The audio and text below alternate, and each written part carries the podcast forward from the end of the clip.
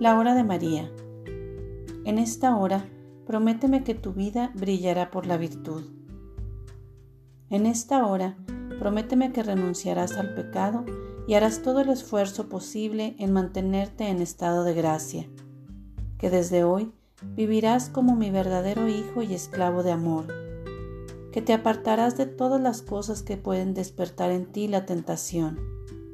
En esta hora, Prométeme que harás una buena confesión y te reconciliarás con Dios lo antes posible, que te mantendrás alerta para detectar la presencia del enemigo y no herir más el adorable corazón de mi Santísimo Hijo.